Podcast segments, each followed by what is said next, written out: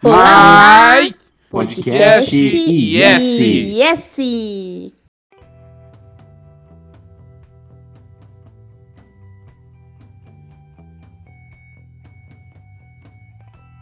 Olá pessoal, este é o Podcast S e hoje é mais do que especial.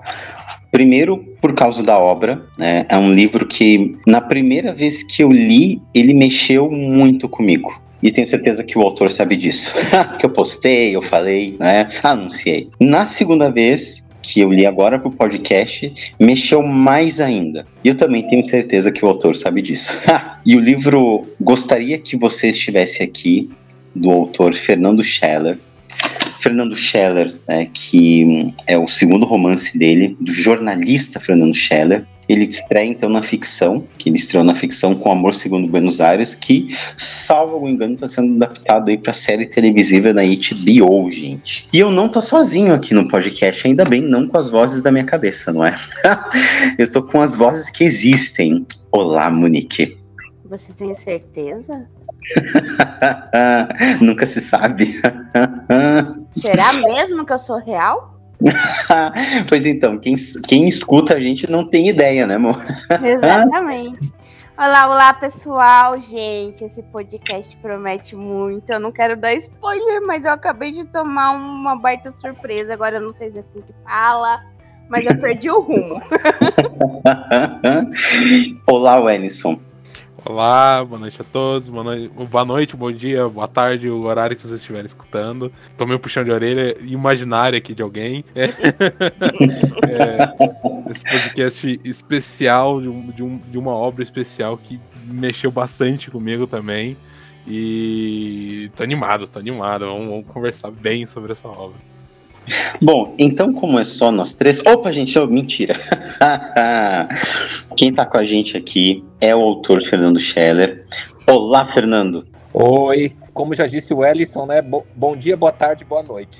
E, e tô muito animado aqui para conversar com vocês dessa obra que eu gosto demais e, e que me trouxe muitas coisas boas, tanto quanto eu estava escrevendo, quanto depois é, com o retorno dos leitores. Então, é, fico muito feliz de ter essa oportunidade de falar sobre ela. Eu vou ler então, pessoal, a sinopse do livro e aí a gente segue com o podcast aqui de uma maneira muito, muito especial com a participação do Fernando e com certeza mais das pessoas que estão ouvindo a gente aí, para além, é claro, de curtirem as nossas mídias sociais de curtir as nossas mídias sociais, na né, impériosagrados.com.br, escrever na nossa newsletter, no Instagram IS Editora e no também Impérios Underline Sagrados, e também, obviamente, seguir o Fernando Shelley nas mídias sociais dele, valorizar essa, essa obra, adquirindo, comprando a obra que está disponível em vários marketplaces aí que nós temos. No início dos anos 80, o Rio de Janeiro está prestes a virar palco de uma revolução musical e comportamental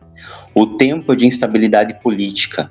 O tráfico se expande nas favelas e a epidemia da AIDS é um balde de água fria em quem acredita que a era de Aquário se aproxima. E é nesse cenário que, ao longo de 10 anos, as vidas de Inácio, Baby, César, Selma e Rosalvo se entrelaçam. Inácio passou no vestibular para ser engenheiro como pai, e sua única ambição é ficar com Baby. Os planos caem por terra quando conhece César, produtor musical gay que o leva a uma mudança de carreira. Baby tenta decifrar o delicado equilíbrio entre atender ao que a sociedade espera dela e construir uma vida com seus próprios meios. Mãe de César, Selma enfrenta o fim do casamento e um trágico diagnóstico para o filho. O paraibano Rosalvo constrói nova vida na Rocinha e se torna porteiro do edifício de Selma e César, enquanto tenta descobrir o assassino de Eloá, sua filha trans. Gostaria que você estivesse aqui. É um romance sobre o fim da inocência e sobre enfrentar o mundo sem redes de proteção. E eu queria perguntar primeiro para o Elis e a Monique, para a gente dar aí um, um, panorama geral da obra, dizer é, como é que vocês resumiriam a obra, resumiriam a obra e o que, que como é que vocês sentiram a narrativa? Esse livro ele tem uma pegada que eu só tinha visto em, em histórias dos Estados Unidos, histórias americanas, o ritmo dele. Eu não tô encontrando direito a, a, a palavra para descrever. Fernando, você me deixou nervosa. Mas, tipo, o jeito que como você escreve a forma como que você vem dando a cadência e vem falando tanto do que está acontecendo é, no cenário externo, né? Que é a política, o que está acontecendo, porque os anos 80 foram uma bagunça. E, muita coisa acontecendo ao mesmo tempo nessa década. Você traz também, é, um, consegue trazer uma narrativa de certa forma é, calma, mas interessante, que prende a gente. E é, é, impactante, é uma coisa assim que ela é orgânica, né? Uma leitura fluida. Daí já começa, gente, a primeira página do livro aqui já começa assim. Para aqueles que se foram, mas permanecem. Você já toma um baita tapa na cara logo de início, na primeira página. E é impressionante porque tem vários personagens principais. Não é que, tipo, tem um personagem principal e os outros são coadjuvantes. Não, é, são cinco personagens principais e nenhum deles fica perdido em nenhum momento. E o autor ele consegue contar isso, é, contar 10 anos de história de cinco pessoas, ainda trazer a, a situação política do país de uma forma tão leve que, que, que não dá para entender, porque é muita informação ao mesmo tempo, mas é muito fluida a leitura. Então é fantástico, assim. Eu tô. Eu amei esse livro mesmo. Fazia muito tempo que eu não, não lia um romance assim que me deixava assim, sabe, é, lendo uma página atrás da outra sem parar. É, bom, é, eu, eu, eu, fui obrigado a me ver a ter que mudar um pouco do que eu ia falar, até porque as, de algo que a Monique comentou sobre é, histórias é, americanas que viu relacionado, né? Eu vejo e faço uma relação é, a esse livro ao que era uma vez em Hollywood de, de Tarantino, né? Ele, Isso. ele fez a década de 60, né, naquela época. Só que, é claro, na realidade brasileira, num, numa obra literária, né? E, e, de certa forma também mais, é, mais conseguiu mais me conectar mais ainda com os personagens, né? Me apresentar mais a realidade, o, os, os anseios, as dúvidas, o, o que pesava na, na mente de cada personagem, né?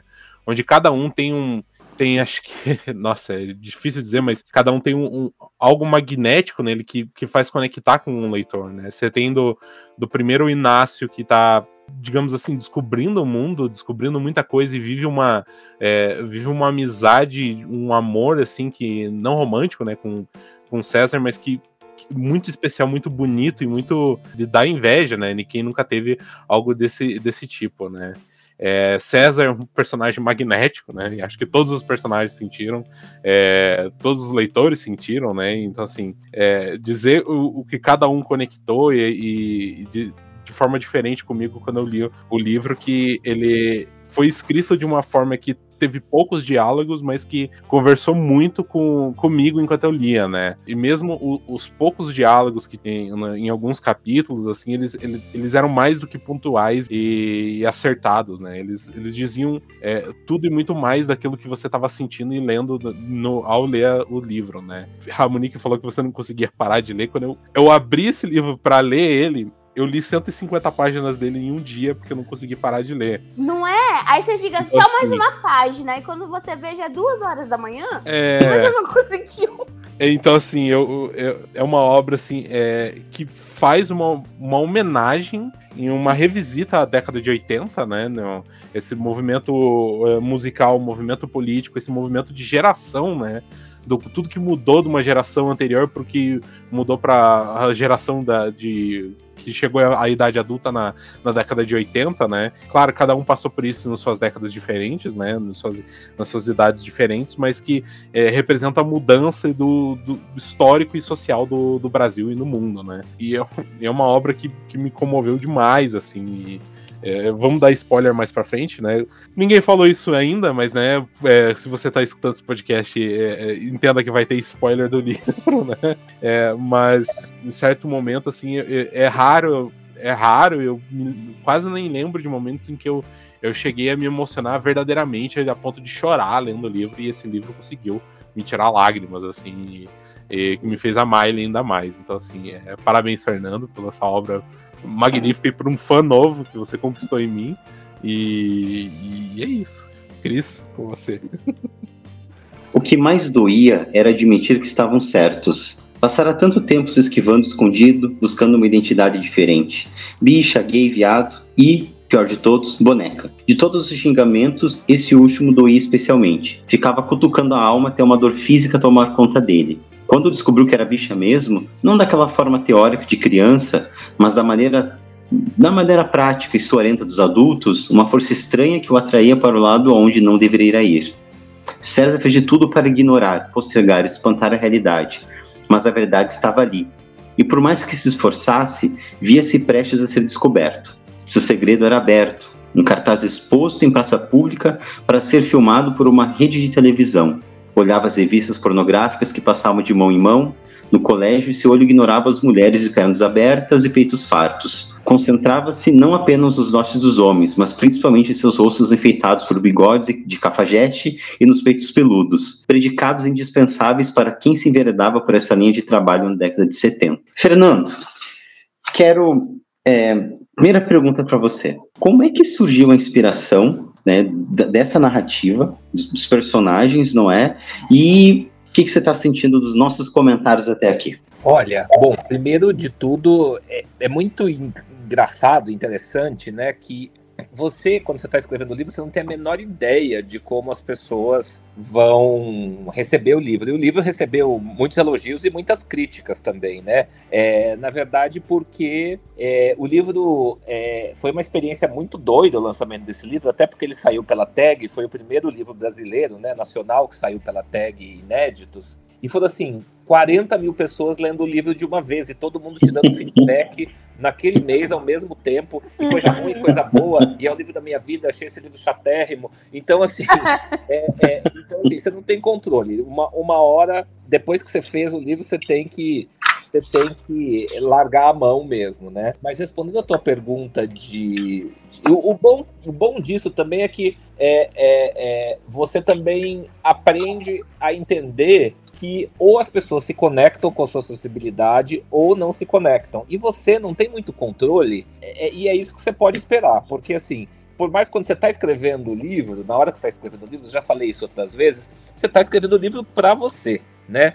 Porque são informações e, e cenários e pessoas e personagens que são por algum motivo importantes para você. Eles, so, eles são a soma do que você quer dizer. Então, eu escrevi o livro que eu quis, entendeu? E o livro que eu uhum. quis demorou muito para chegar a, um, a, a, este livro, na verdade, né? É, ele começou como uma história de duas pessoas, mais parecido talvez com Amor Segundo Buenos Aires, até, no sentido que eram duas pessoas mais ou menos como viraram o, o, a Baby e o Inácio, que iam se encontrando e desencontrando, um casal, né? Mas aí eu achei, não, que isso era pouco. Eu vi que não ia dar um livro inteiro. É, e, e aí foi, foram surgindo outros temas. Eu queria falar do tema da epidemia de AIDS, eu queria falar de temas políticos, eu queria que não fosse um livro só de gente da Zona Sul. Então, a partir daí, eu fui, eu fui é, definindo é, novos personagens e novos caminhos. Eu não queria que fosse um livro só sobre gente jovem. Então, assim, Rosalvo surgiu do fato de que eu não queria um livro só de só, só, de, só sobre gente da Zona Sul, só sobre essa perspectiva. A Selma, que eu não queria falar só sobre gente jovem, que estava com 18, 19, 20, 22 anos. Então, e o, o, o César, a partir do, do, da questão que eu queria falar sobre a epidemia de AIDS. Então, é, é, na verdade, o livro virou essa soma. Os quatro primeiros personagens vêm primeiro e o Rosalvo até o último aparecer no primeiro capítulo, porque ele foi o último que eu consegui definir também. É, e o Rosalvo, na verdade, eu só sabia que eu queria que tivesse uma história, é, uma história das, que não era da Zona Sul. E a primeira apresentação do Rosalvo, que se dá naquela cena do ônibus, né? Que na verdade é uma cena que vai e vem, né? Quer dizer, ele tá no ônibus e ao mesmo tempo você tá entendendo todo o contexto dele, que é muita coisa, mas assim, que você precisa saber quem é a pessoa logo de cara. É, aquela, mas a cena do ônibus específica, que é a ideia da travesti entrando no ônibus e do tendo aquele diálogo, meu filho, toma cuidado, porque mataram meu filho porque era igual a você e eu tô uhum. indo de Janeiro vingar a morte dele. É mais ou menos isso. Uhum. Esse diálogo, uma pessoa, na verdade, me contou essa história por acaso. Nossa. Nossa. E aí eu falei, tipo assim, eu lembro que essa. E isso me bateu de uma forma tão grande que eu falei, eu achei esse quinto personagem e eu achei a história toda de uma vez. Porque eu falei assim, eu pensei assim, a gente, eu só, você só tinha aquele trecho, né? aquele trecho do que aconteceu no ônibus, depois a pessoa desceu do ônibus, foi pro, né? E nunca mais viu aquele, aquele homem. Eu falei, mas não, vamos começar, vamos inventar essa história de como foi é, achar esse assassino da filha, né? E eu até falei filho, porque tem a, tem a história, a própria confusão do personagem, né? Ele foi uhum. filho no livro, uhum. mas na verdade é a filha dele, que é a Eloá. É, ele também vai se acostumando com isso. E eu falei, Provavelmente uma pessoa de Minas Gerais chegando no meio do Rio de Janeiro, muito perdida, só com a ideia assim, vou vingar a morte do meu filho, ela vai demorar muito para chegar nesse chegar nesse nessa vingança, né? Ou talvez ela nem chegue. Aí eu falei, ótimo, vamos, vamos contar 10 anos desse, desse homem tentando chegar nesse assassino, né? Então, sim, foi, é, é, é, é essa história foi me dada de presente ampassant e assim, numa conversa com uma amiga minha, e eu falei, não, é isso, e aí de repente eu tinha os cinco personagens, né? Isso foi uma coisa que me chamou muita atenção no livro, e eu acho que foi que prendeu minha atenção, porque você conta as histórias de uma forma como se eu fosse contar a minha história para alguém que eu acabei de conhecer. Ou, uhum. ou se como é, como é o meu pensamento no dia a dia que você às vezes está fazendo uma coisa e daí você tem uma recordação do passado, e daí você volta para aquela coisa, ou você está numa conversa com alguém, né, e te remete a uma história sua. Então, acho que ficou muito vivo, ficou muito real. Eu penso que hum, tem algo magnético, né, amor? Na, todos são personagens ali, são cinco personagens, e assim, me despertaram. eu vou dizer várias coisas. Primeiro, gente, eu, eu, assim, eu não vou com a cara da Baby. Não consigo. Não vai. Eu não consigo.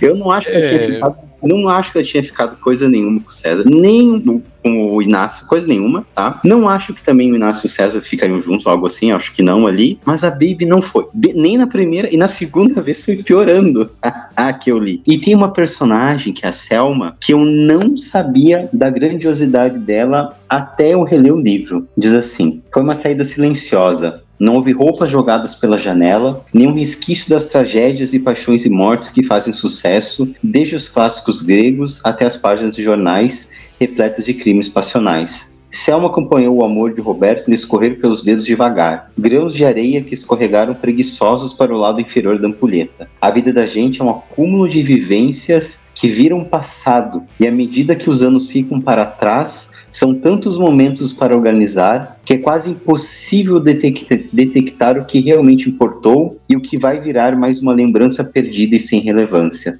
Somos incapazes de perceber o ano, o dia, o minuto em que nossas vidas se encaminham para um caminho distante do que imaginávamos. Como foi que os projetos, os dela e os de Roberto, tomaram rumos distintos? É, é, é, é, é um soco no estômago, não é? É, não, é. Assim, acho que cada personagem ele, ele tem um. para mim, ele tem um aspecto que ele trata de um assunto, é, cada um, né? Claro que tem a vida de todos e, e toda a situação, né, que, que vai acontecendo ao decorrer da história, mas cada um é, apresenta algo assim que, que é muito talvez comum para outras pessoas, para você, para quem tá lendo, né, sobre a vida e o e, e o que vai acontecendo nela, né? A Selma, ela, ela para mim ela foi o personagem que mais representou a questão de, do, de ter a dor e o sofrimento e sobre vencer ou pelo menos conviver com aquilo, né? Ela, ela começou um personagem que ela, ela era muito ela muito inativa, né? Ela era muito ela ia muito no que ia acontecer com o marido, com o filho, no que estava acontecendo em volta, para depois chegar no fim ela, ela ser um personagem completamente diferente que começou. É, mas acho que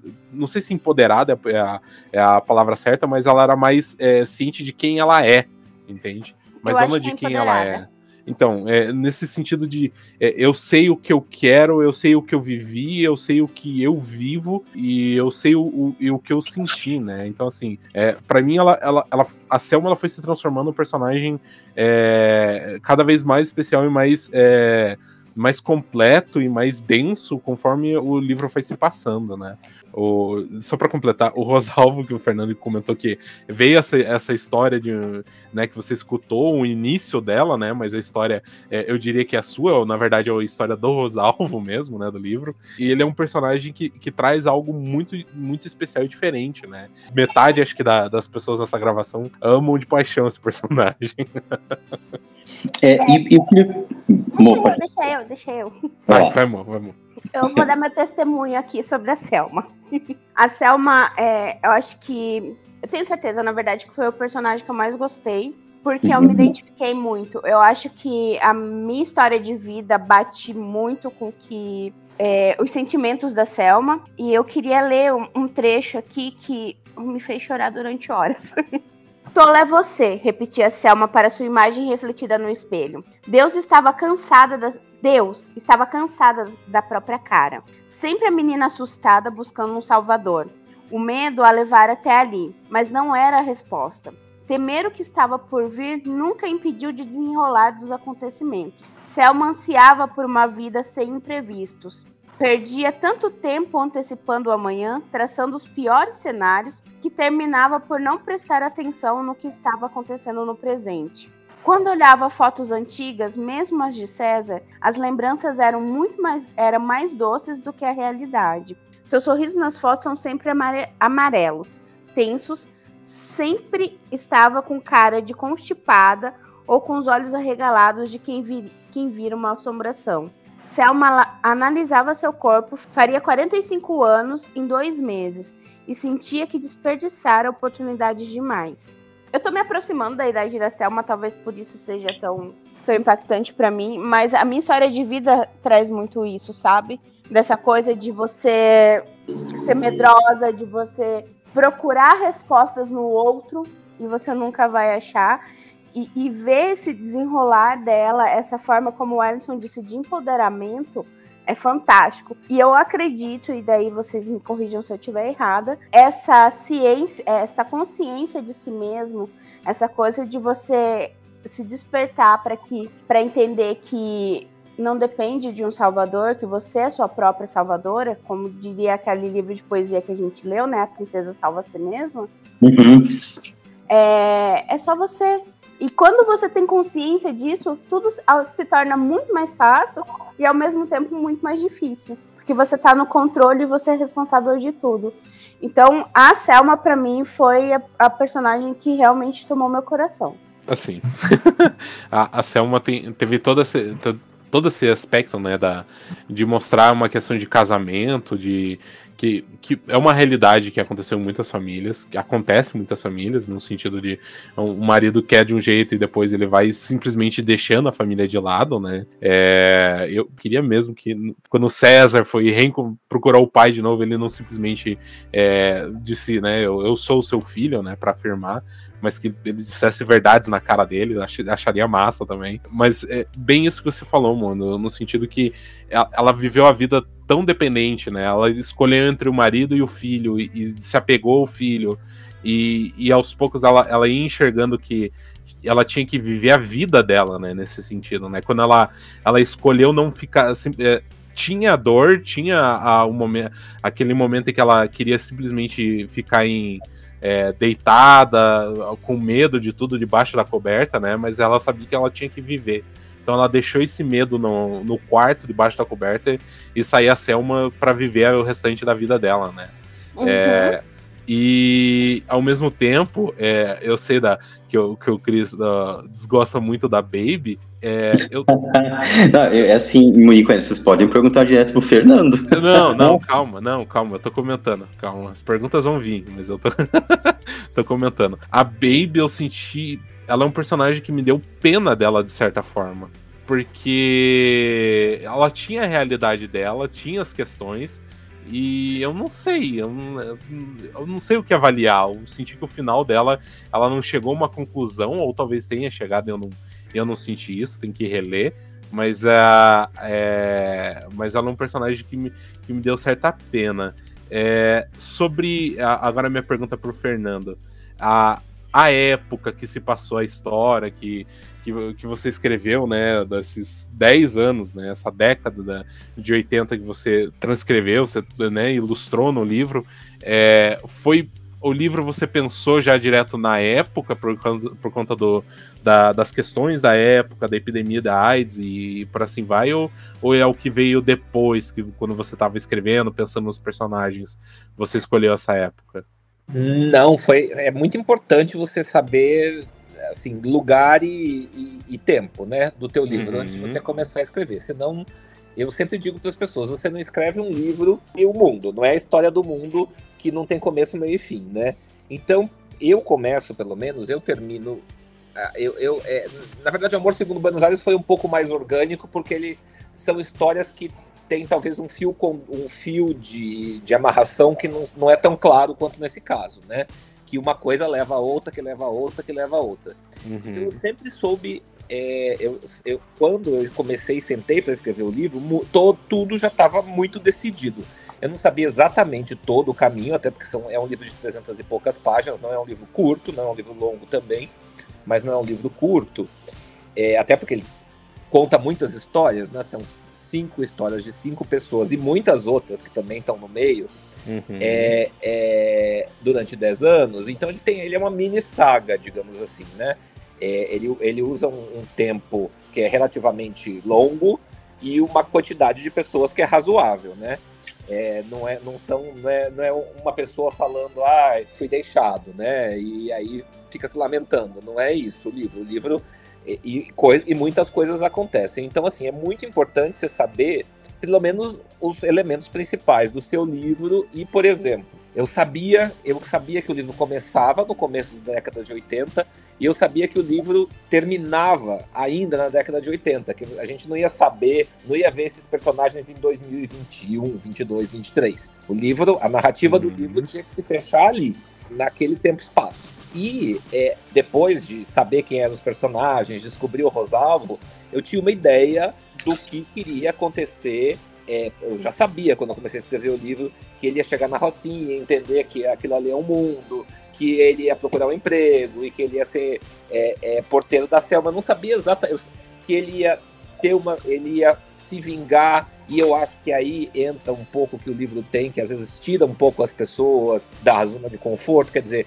é, por exemplo, a Baby, ela não sabe o que ela quer no começo e ela continua não sabendo o que ela quer no final. Então, assim, uhum. a Selma não. Ela sai do A para o B, né?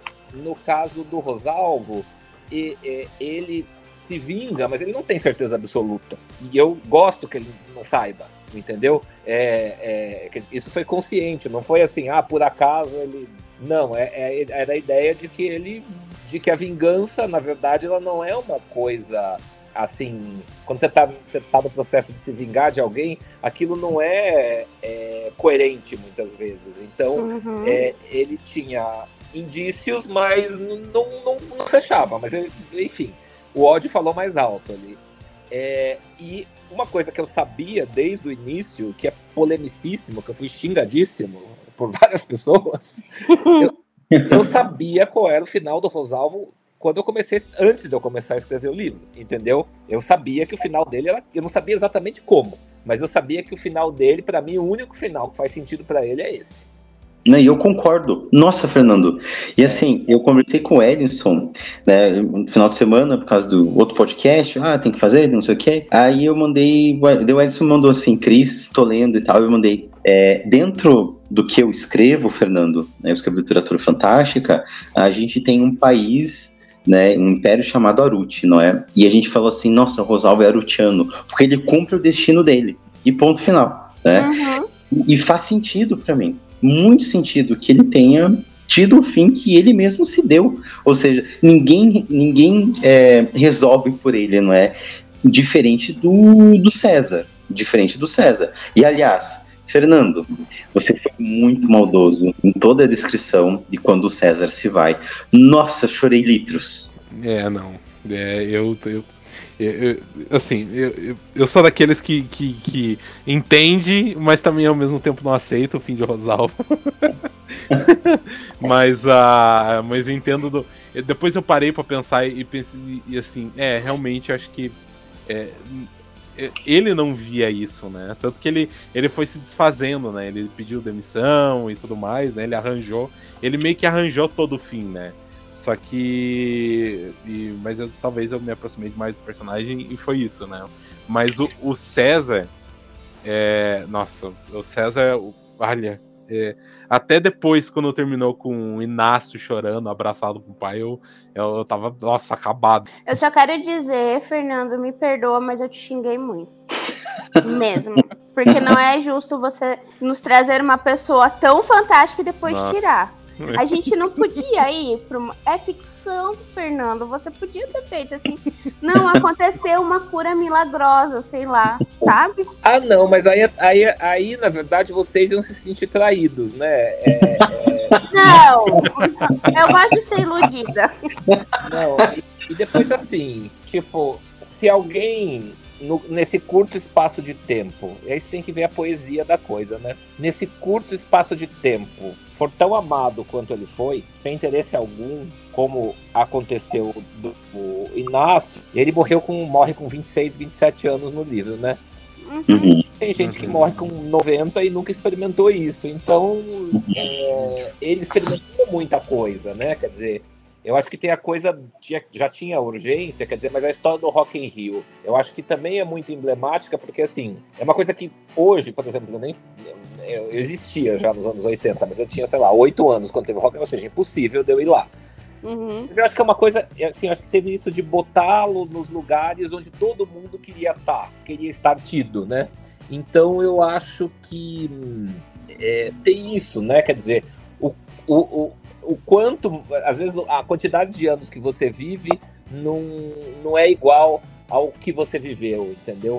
Então eu acho que, assim, tem atenuantes nisso, mas realmente, no caso do César, inclusive, assim, um dos dilemas foi que é um corte meio abrupto, porque tá tudo uhum. mais ou menos bem, e de repente uhum. passa um ano e, e, e, ele não consegue levantar da praia. Então, assim, então, assim foi até uma, uma decisão de é, cortá-lo da narrativa, na verdade, no final do segundo terço do livro, né? O livro é dividido em três partes, ele está ausente da terceira parte completamente. A terceira uhum. parte do livro, na verdade, é mais curta, porque só tem quatro personagens, né? Uhum. Porque assim, quando a, a você morre, tipo assim, a, tipo assim, ele não podia narrar do céu, né? Não, não é o estilo do livro. Então, ou, ou, de onde quer que ele estivesse, né? Mas assim, é, a terceira parte do livro é mais curta. Mas é, a ideia era que fosse um livro sobre a presença e foi um livro sobre aí entra o que o que a Monique falou no, no começo, que é, é para para os que foram, mas permanecem. Então, é um livro sobre como é que as pessoas se preenchem e engraçado, ele não está vivo mais, ele morre nessa, né, no final da segunda parte do livro. Tem a terceira parte inteira, mas ele é uma presença nessa terceira parte. Tipo, é como se ele não desaparecesse, entendeu? Uhum. É porque é... são pessoas que marcam a vida da gente de uma forma que é impossível. Mesmo que não esteja ali fisicamente, eles continuam existindo nas nossas vidas, né? Então, e no caso dele, como é uma morte jovem e muito muito violenta, não no sentido de violenta, de violência urbana, mas muito violenta e, e, e que afeta muito as pessoas, né? especialmente o, o, Inácio e a Selma. Então ele continua ali e ele está até a última página do livro, tá o César. Né? O mar estava calmo e a noite quieta. Tudo foi interrompido por um uivo de Inácio, que levantou os dois braços sem perder o equilíbrio e girou o corpo na direção do amigo. Em pé, apoiado com as pernas em dois andaimes e segurando-se com as mãos nas mesmas estruturas em que César se agarrava como um bicho assustado. Inácio se movimentou de modo que os rostos de ambos ficaram frente a frente, bem próximos. No turbilhão de novidades que vivera, Inácio estava pronto para acrescentar mais uma. César permaneceu imóvel, como se sua vida estivesse em perigo. Então, Inácio se precipitou definitivamente sobre o amigo e o beijou, talvez por três ou quatro segundos, e depois novamente só por um instante. Retornou com habilidade ao seu lugar e sentou-se a uma distância segura de César. Não, definitivamente não era homossexual, mas ali, do alto, observando todas as outras criaturas do Rio de Janeiro, sabia que o amava. Amava César como um irmão, ou talvez não fosse isso. Na realidade, o amava de outra forma, de um jeito muito claro e ao mesmo tempo difícil de explicar. Sabia que não era algo comum. Na realidade, em meio àquele silêncio construído em metal e vento, até Baby parecia irrelevante. Naqueles instantes, amava César mais do que qualquer outra pessoa. Tem um livro do Silvano Santiago, que é Mil Rosas Roubadas, que não é à toa o título, não é? Remete à música né, que Cazuza canta, a Exagerado, e que é o contrário, é o amigo que vê o outro já com idade avançada falecendo no hospital e se perguntando por que que nunca disse que o amava, nunca ficou com ele. E aqui me parece que os dois têm um tipo de amor que transcende todas as coisas, não é? Transcende muita coisa. Eu acho que vai muito de encontro ao que o Fernando falou, não é? De, de talvez a pessoa vive tantos anos e não é tão amada, tão querida, não é? Um, mas tem um outro ponto aqui na narrativa que eu queria levantar, que é a questão da própria, da, da própria AIDS, não é? De como é que ela é tratada aqui. É, eu acho que ela é tratada com uma leveza é, impressionante, impressionante, mas na narrativa tem um momento em que, em que muda do César para Selma, sabe? E eu tenho a impressão que é quando o, o César adquire o vírus do HIV. E aí, me parece que a partir dali a narrativa ela vai. E aí já depois já começa toda a questão né, da, da, da, da, discussão sobre. Da discussão, não, da vivência, digamos, do HIV. Fernando, eu queria saber de você e depois da Monique do Edson também, é, no caso você, Fernando, o que, que te levou a tematizar a questão do HIV? Bom, eu acho que assim, eu até falei, até participei com a, logo no lançamento do livro, fiz uma live com o Chico Felice. E assim, uhum. eu acho que todos os gays eu acho que por mais que hoje seja uma questão completamente diferente, distinta, quem viveu nos anos 80 e nos anos 90, mesmo que, sei lá, não se soubesse gay ainda ou era muito jovem, tinha aquele medo e tinha aquela, aquela coisa. E a, é, e a AIDS levou muita gente. Então, assim, tem um, uma peça uh, bem importante, é, é de um autor que chama. Oh, meu Deus uma peça muito importante, que até virou filme na HBO com a, com a Julia Roberts, que ela faz a médica. É uhum. The Normal Heart, é do Larry Kramer, a, a, a peça. E é, é uma peça muito importante ele, e uma hora é uma coisa que eu até cito no livro, assim, é até uma citação meio enviesada a peça paralela, que ele fala assim que morreu, morreu tanta gente tão jovem que essas pessoas poderiam ser artistas. Então, a gente está falando dos livros que não foram escritos, das danças que não foram dançadas, é, dos filmes que não foram filmados, das poesias que não foram escritas, de tudo que, na verdade, uma doença nesse, nessa parte tão cedo da vida, né, tão assim é, antecipada, de tudo que ela tira da gente, né, e ela tira.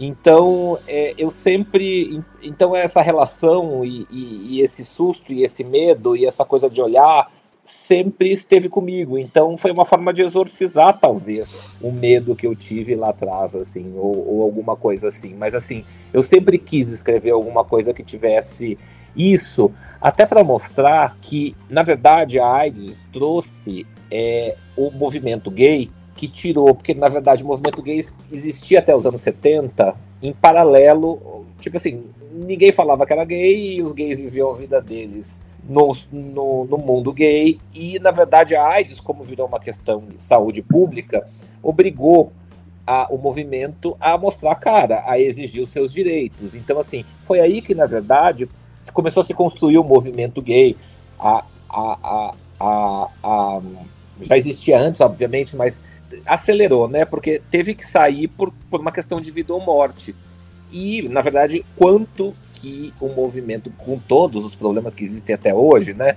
É, quanto que se evoluiu nesses últimos 40 anos. Então eu sempre brinco que também que essas mortes não foram em vão.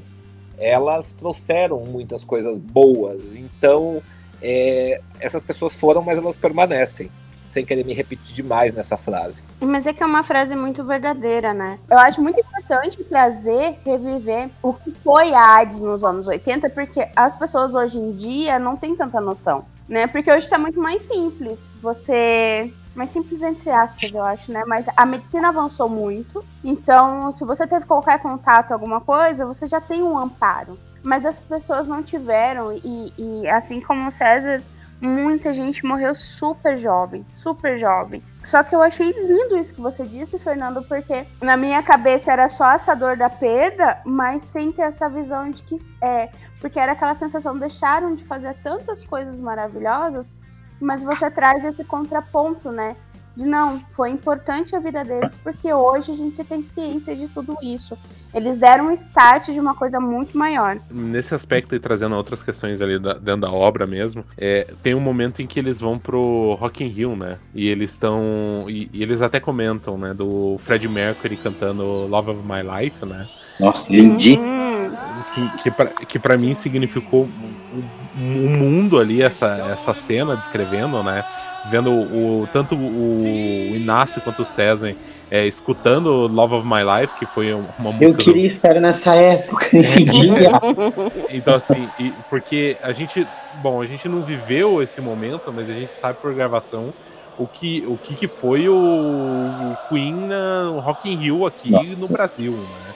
É, dá pra ver a gravação do, de milhares de pessoas cantando Love of My Life junto com o Fred Mercury. É, então, foi assim, o maior show, né? É, e e depois, assim, depois lá no, na terceira parte do livro, né, quando o, o Inácio ele já tá como trabalhando no, no, jornal, cobrindo questões de música, ele, ele vendo o Cazuza e ele deseja, ele fazendo a relação do Cazuza com o César e desejando que ele tivesse ali, né? Aquilo ali para mim me tocou bastante, é, porque acho que foram é, essas pessoas, né? É claro que a gente sempre vai lembrar dos mais famosos, né? Pelo menos a, os, os mais novos vão lembrar dos mais famosos, né? Mas que trouxeram a conscientização e a luta pela, contra o HIV, né? Cazuza, Fred Mercury, outro, e entre outros que, que, que, se foram, né? Mas que continuam vivos, mas que fizeram é, pioneiros na, na parte da luta e da conscientização para isso, né? É, a Monique tocou no ponto da, da medicina avançou. Eu lembro de. É, no livro mesmo diz que quando tem a confirmação, não tem o que fazer, né? Uhum. E eu uhum. pensando assim, nossa, hoje em dia tem o que fazer, mesmo que não, não seja uma cura, né? Mas tem o que fazer e ver o, o quão assustador foi isso na época, né? É, a, a Selma, eu acho que era. Ela fez o o outro papel de, de enquanto o César, o Inácio, eles não, eles não focavam tanto na doença, até, claro, chegar o momento né, mais crítico do, do, do César ter contraído e tá sofrendo com isso, né? Mas ela era aquela que mais representava o medo e o pavor disso, né? Ela sempre tava ali lutando, pesquisando, querendo saber, querendo o que fazer, do jeito dela, né? Mas ela que tá representando o medo que foi real, que acho que quantas mães e pais, né, tiveram esse medo, né? Do, pelos filhos, né? E, e quantos desses dessas vítimas de, um, de, uma epidemia, mas que de certa forma são heróis, né? E, que a gente não conhece, né? Tem uma outra obra que não, não, vale a pena mencionar, mas que ela tem uma frase que as pessoas, as pessoas só morrem de verdade quando ela, elas são esquecidas, né?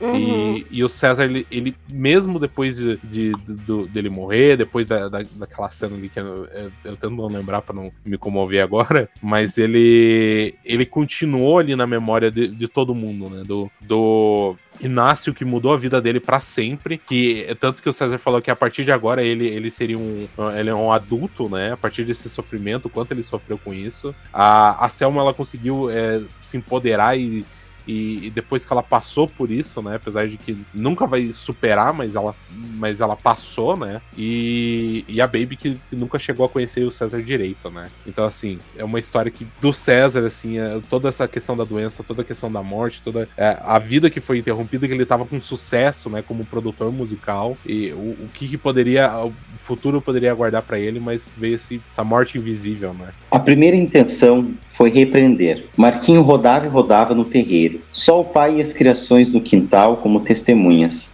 um rodopio infinito que transbordava a anágua da mãe em vestido de baile, que transformava a anágua da mãe em vestido de baile, de princesa, da mulher mais bonita do mundo, de Miss Universo. Rosalvo chegou a se levantar para dizer para o menino parar. Aqui não era coisa de se fazer, mas não sabia explicar bem por qual razão. Em pé, olhou um pouco mais e pensou que era brincadeira de criança, um hábito do qual ele logo iria se cansar deixou o menino se divertir. Estava cansado demais para dar uma lição de moral. Desde que Eloá morrera, a imagem daquele dia, quando ela tinha uns seis ou sete anos, grudou na mente de Rosal. Era tão inocente quanto natural. Que coisa mais linda sua filha, diziam, com encanto genuíno, os que viam, os que a viam pela primeira vez. Eles explicavam que era menino, estava todo vestido em um terninho de homem. Como é que poderia ser mulher? Mas era, não importava que roupa usasse. Sempre fora Eloá, sua filha. Ela anunciou-se e exigiu seu lugar desde cedo. Chegamos ao final do podcast S, gente. Então, então eu tenho uma pergunta para o Fernando, que é, na verdade, uma pergunta, uma afirmação que é importantíssimo que você fez e dá dignidade para Eloá e para honrar todas as trans e travestis que muitas vezes, e na maioria das vezes, são mortas, são assassinadas simplesmente por serem quem são, não é? E como é que foi e é para você, talvez, é, dar essa dignidade para as pessoas que olham para sua identidade de gênero, não se sentem como tal e decidem viver quem realmente são? Na verdade, tem, tem duas pessoas, né, na verdade, a, a, gente também. Uma coisa que é bem interessante explicar é que a gente não usa o termo politicamente correto sempre no livro, porque a, gente, a história se passa nos anos 80. Então, é, a gente acompanha a evolução dos termos, mas respeita as pessoas. É, e respeita a história das pessoas e, e, e, as apresenta de uma maneira digna. Quer dizer, tem uma outra pessoa trans no livro, que é a Margot, uhum. que que também é, ela é dona da própria situação, ela é, ela é muito generosa, é, mesmo correndo muito risco. Ela ajuda o Rosalvo do jeito que ela pode, ela é muito ligada no que está acontecendo à volta dela. Então, é, é, é, meio que uma espécie de fashionista aí, ali da, da, da Rocinha, né? Então, na verdade, eu acho que é isso. Assim, eu acho que é, é, é realmente tentar se colocar no lugar dessas pessoas, sabe? Como dizem os americanos, se colocar nos sapatos da pessoa, quer dizer, calça, quando você está escrevendo sobre a Margot, você, ou escrevendo sobre Eloá, você é um pouco a Eloá, né? Você, é, como é que eu navegaria isso? Como é que eu navegaria chegar no Rio de Janeiro sozinha, sendo trans, é, é, é, há 40 anos atrás, né? É, e, e, e, tendo que lidar com tudo que elas teriam que lidar. Ao mesmo tempo, também é importante, e isso é uma coisa que às vezes os leitores também, especialmente no momento de hoje, que na verdade, assim, tem que ter um pouco da vida como ela é. Quer dizer, então a, a gente tentou amenizar, porque provavelmente é, as, as as dificuldades que essas pessoas é, tiveram nos anos 80 eram muito maiores do que as apresentadas no livro, né? Então, é, na verdade, era uma, era uma era muito dura, assim, eu pesquisei e falei com muita gente, e especialmente mulheres, é, e as mulheres tem, falavam que não tinha muita saída, ainda era uma era uma sociedade que voltava a mulher muito para o casamento. Então, na verdade, foi uma soma aí de buscar muita coisa e apresentar a vida como ela é. E a vida no Rio de Janeiro é isso, né? Ela é bonita e feia, ela é limpa, ela é suja, ela é difícil, ela é quente, ela é fedorenta. Então, assim, então não dá para não dá para muitas vezes dourar a pílula demais também, mas eu acho que sim pensando é, em retratar essas pessoas da maneira, todas as pessoas, na verdade, da maneira mais justa. Mas sim, existem elementos, por exemplo, o César, na verdade, é incrível, perfeito, mas o César, ele fala de maneira, ele fala, ele, por exemplo, ele trata o, o amante dele e coisas que ele fala que são classistas. Uhum. Mas por quê? Uhum. Porque o Rio de Janeiro é o lugar mais classista do mundo, gente. o, o, o, então toda essa análise, na verdade, foi feita. E é muito importante também, até às vezes quem está escutando, e fala assim, mas como que é o equilíbrio entre o que você quer escrever de ficção e a pesquisa do que você está fazendo, do que foi factual?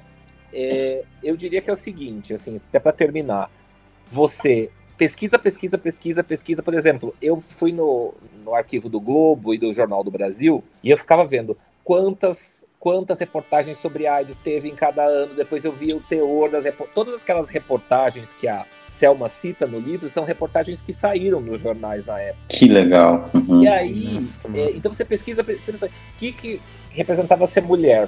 Conversei com uma amiga minha que me disse uma coisa que tá no livro, logo no começo. Que, é, que é assim, ela falou assim, ela é muito estranho, Fernando, quando você na faculdade, porque você não tinha muito a ver. Se você fosse virgem, você era certinha, casta, chata Se você tivesse transado, você era, enfim, sabem o que, né? Uhum. Então, é, é, é, então assim, era uma prisão. Que, então acho que a Baby surgiu um pouco dessa coisa, mas para onde eu vou, sendo que os dois lados estão errados, entendeu? Então, é, mas assim, o que eu diria da pesquisa, do livro, pesquisei, pesquisei, pesquisei, pesquisei. Deixa fluir e pesquise muito, mas não fique preso à pesquisa, entendeu? Depois que você começou a escrever, você vai saber a hora de colocar a pesquisa e o factual para que a coisa faça sentido, entendeu? E fez muito sentido, né? Fez. É isso. Que livrão.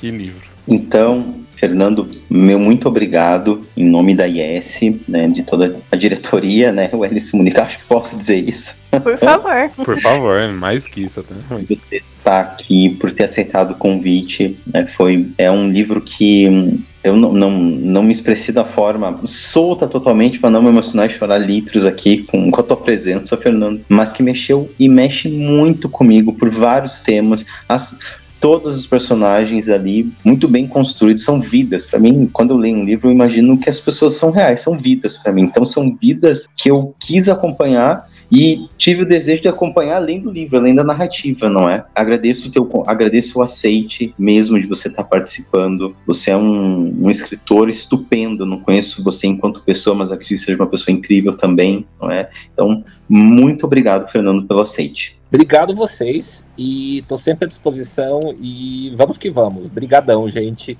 É, e assim, e, e, se eu deixo um recado aqui para os ouvintes é compre um autor brasileiro. Toda vez que você for comprar um livro, a cada dois, três, compre um autor brasileiro, porque a gente precisa de literatura brasileira, porque literatura e filmes e tudo mais, porque é o, que, é o jeito que a gente tem de retratar a história mesmo que não seja uma história é, é, factual e, não, e, seja um romance, ele, ele, ele é, a literatura ajuda a gente a entender o mundo, então uhum. e, a, e, entender o nosso mundo. Então, compre autores brasileiros. Sim. Obrigado, gente. Obrigada. Obrigado e parabéns. Há abismos entre o amor e o afeto. Até o próximo episódio no podcast S.